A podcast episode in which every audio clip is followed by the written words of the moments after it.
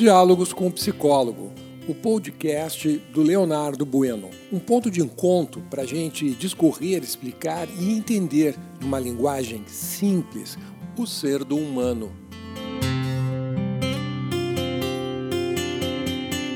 Bom dia, eu sou o teu psicólogo Leonardo Bueno. Estamos na manhã de sexta-feira, dia 26 de março de 2021, e hoje vamos falar sobre doenças do isolamento. É, eu sei. Né? Estamos passando por um período já prolongado, né? já mais de ano, nessa situação de isolamento, de confinamento. E como nós temos um ano inteiro pela frente com esse baita ponto de interrogação, não sabemos ao certo o que vai acontecer. Né? Dizer qualquer coisa a respeito deste ano, eh, se vamos continuar em isolamento ou não, isso é uma aposta. Né? Então, passamos já um primeiro ano onde é, nós criamos excessivamente expectativas de curto prazo e sempre tendo que lidar com a frustração. Muitos dizendo, não, não pode piorar mais do que já está. E piorou. Bom, agora chegamos no fundo do, do poço. Não, o fundo é ainda mais profundo. Então, é, precisamos estar preparados psicologicamente e emocionalmente para lidar com este ano que já iniciou e que já começamos de novo com as situações de isolamento, tá bem? Então, olha só, é, a primeira coisa que eu acho interessante a, a gente é, eu falar né, para vocês né, é de que algo que já é todo mundo sabe eu sei mas eu tenho que listar aqui tá? é que é, as pessoas que quando fazem um isolamento, elas vão experimentar altos níveis de estresse, né? pelo, pelo aumento do cortisol. Né? E é até fácil de entender isso. Quando é que o ser humano ele uh, se depura, ele se tranquiliza, ele relaxa? Né? Qual é, qual, em qual área de todas que ele, que ele convive, que nós temos, que é aquela área responsável por nos é, filtrar, tirar toda aquela coisa negativa do dia ou da semana. É a área social. A área social é uma das áreas mais benéficas né, para a diminuição do cortisol. Junto com é, por quê? Porque você vai ter bons, bons assuntos, convivendo com pessoas que você gosta, trazendo assuntos interessantes, construtivos, é, se divertindo, é, rindo, é, extravasando, não é mesmo? Junto com a área social, óbvio, também exercícios físicos, principalmente exercícios ao ar livre. E no isolamento já começa a complicar, porque você vai estar num lugar fechado, né? É, tendo que estar tá lidando né, com, com, essa, com essa situação né, de não poder estar indo e vindo livremente para onde você quiser. Pois bem, o cortisol ele vai aumentar e os teus níveis de estresse vão às alturas. Com isso, né, aumenta o que? Para muita gente, a ansiedade.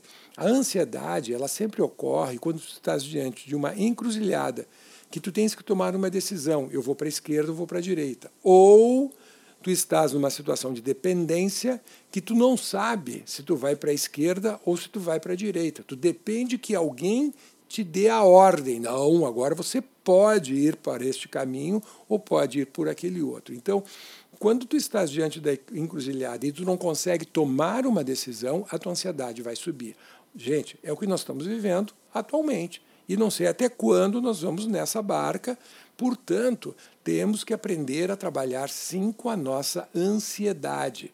Né? E é uma maneira fácil de, de você fazer isso é, é, e até mesmo profilática, é tu começar a tomar pequenas decisões conscientes todos os dias.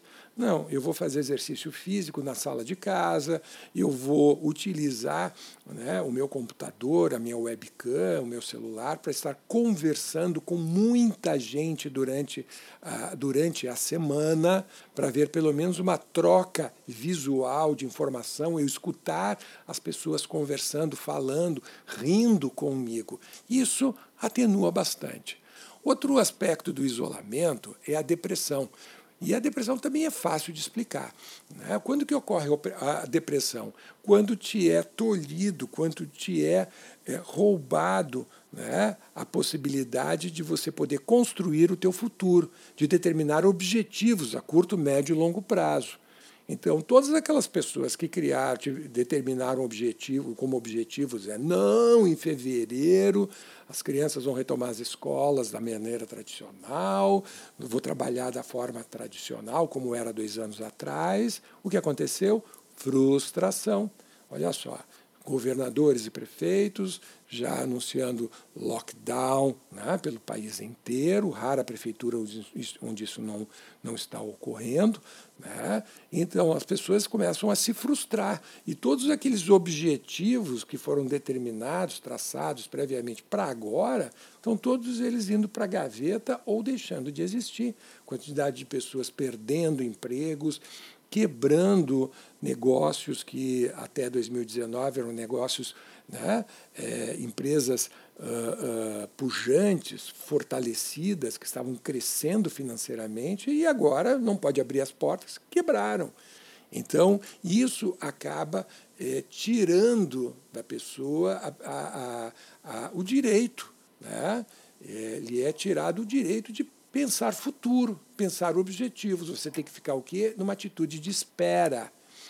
Em consultório com meus pacientes depressivos, e essa é uma das primeiras é, é, manobras que a gente utiliza, uma delas, que é tirar o paciente depressivo da atitude de espera, fazer que ele, com que ele comece a tomar atitudes. Com isso, o cérebro se percebe empoderado novamente.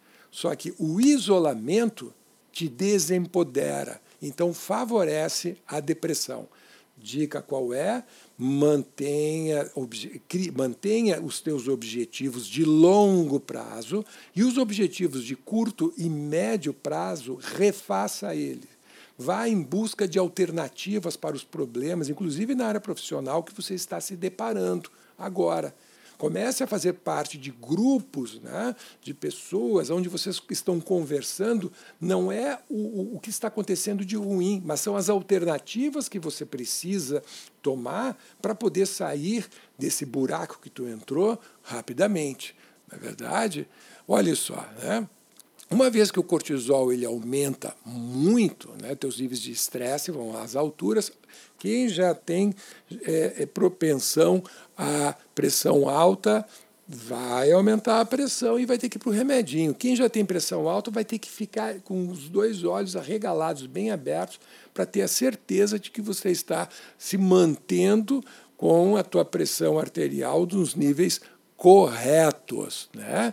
Diabetes, a mesma coisa. Todo diabético sabe. Né? O que acontece quando tu te incomoda emocionalmente, a diabetes vai lá para cima, mesmo tomando medicamentos. Né? Então, olha só, em função do teu estresse estar elevadíssimo, né? o que ocorre, os teus níveis né, de, de serotonina né, vão lá embaixo, vão diminuir muito. Né? Todos os hormônios que estão ligados ao teu prazer vão diminuir muito. Né? Então, isso acaba favorecendo a um descontrole emocional, que um, um, caracterizado por impaciência, por irritabilidade, não é verdade? E olha só, né? o que acontece num, num processo de confinamento, quando você coloca pessoas num espaço muito pequeno, transitando num espaço muito pequeno, ou elas vão se fazer uma reclusão, inclusive familiar, cada um se mete num aposento da casa e de lá não sai, que é para poder ter um pouco de privacidade, ou daqui a pouco vão estar brigando, vão estar se incomodando, vão estar né, é, é, se machucando uns aos outros, por não saber conviver em confinamento. Pense, é, astronautas, quando vão passar um período muito grande em estações espaciais, eles passam por treinamentos de anos para aprenderem a conviver né, em confinamento, em espaços exíguos, muito pequenininhos, onde absolutamente não há absolutamente nada para se fazer. Né? Então, é, é, você recebeu esse treinamento, Eu acho que não, né? Então, dificilmente você não vai ter hora e meia um descontrole emocional. Dica: aprenda a pedir perdão, aprenda a pedir desculpas. Né? E uh, uma coisa muito bacana que é jogos. Pegue jogos de tabuleiro, não só esses de softwares, de computadores, de, né, desses, desses equipamentos aí, com joysticks, etc. Né? É, jogos, brincadeiras, bate-papos, assistir filmes comuns coisas que vocês tirem a atenção, que tu tire a atenção dos olhos da pessoa que está diante de ti e você faça atividades em conjunto olhando para alguma outra coisa. Né? Eu tenho alguns pacientes que pai, mãe e os filhos são músicos, tocam, passam os dias inteiros tocando. Né? E o tocar um instrumento musical desestressa. Né? Então é importante você ter atividades em comum mas não é atividades apenas lúdicas, como eu citei agora, também atividades construtivas, como, por exemplo, a manutenção da casa, onde todos passam a ter responsabilidades para poder manter a casa. Então, a intolerância, né, ela se torna muito clara, né? Começamos a ficar intolerantes, inclusive para coisas pequenas, né? É, é, para situações menores, coisas infantis. Né? Com isso, a agressividade ela se faz mais presente, tá bem?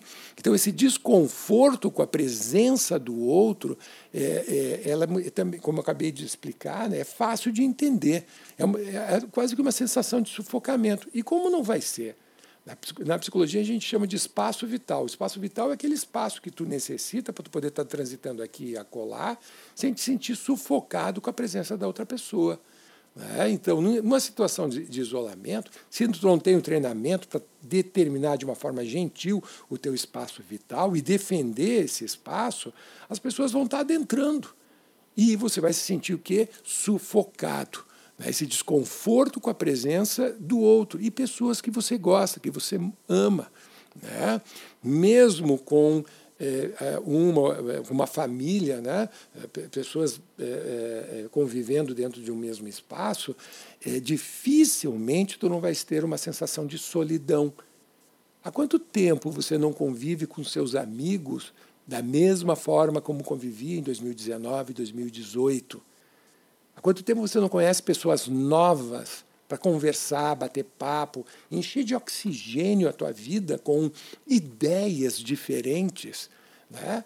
Então, é, é, muitos pacientes me dizem, Leonardo, parece que eu estou naqueles filmes de futurísticos, né, de ficção científica, aonde houve uma hecatombe e, as, e os seres humanos, sabe, houve uma mortandade em massa, e eu estou agora caminhando pelo mundo e não tem ninguém sabe? Não, as pessoas não estão mais por aí como se eu tivesse dentro de uma espaçonave trafegando pelo meio do universo, perdido do resto da humanidade. Eu não sei onde eu estou.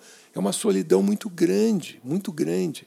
E com isso, é claro, uma tristeza. Uma tristeza pela minha condição e também uma tristeza pela condição das pessoas à minha volta. Né? O medo, né? o medo o medo ele se dá pela ignorância, pela falta de conhecimento. Quanto menos conhecimento, quanto menos informação tu tiver, mais medos tu vais criar dentro de ti. Né? E, e, medos idiotas, porque se você tiver o conhecimento do que está acontecendo, de fato, você entender o que está acontecendo, tu pode sentir raiva, mas medo tu não vai sentir. Então, é, querendo ou não, nem mesmo os profissionais da saúde, aí estou falando médicos, eles chegaram a um consenso, consenso né? eles não se entendem.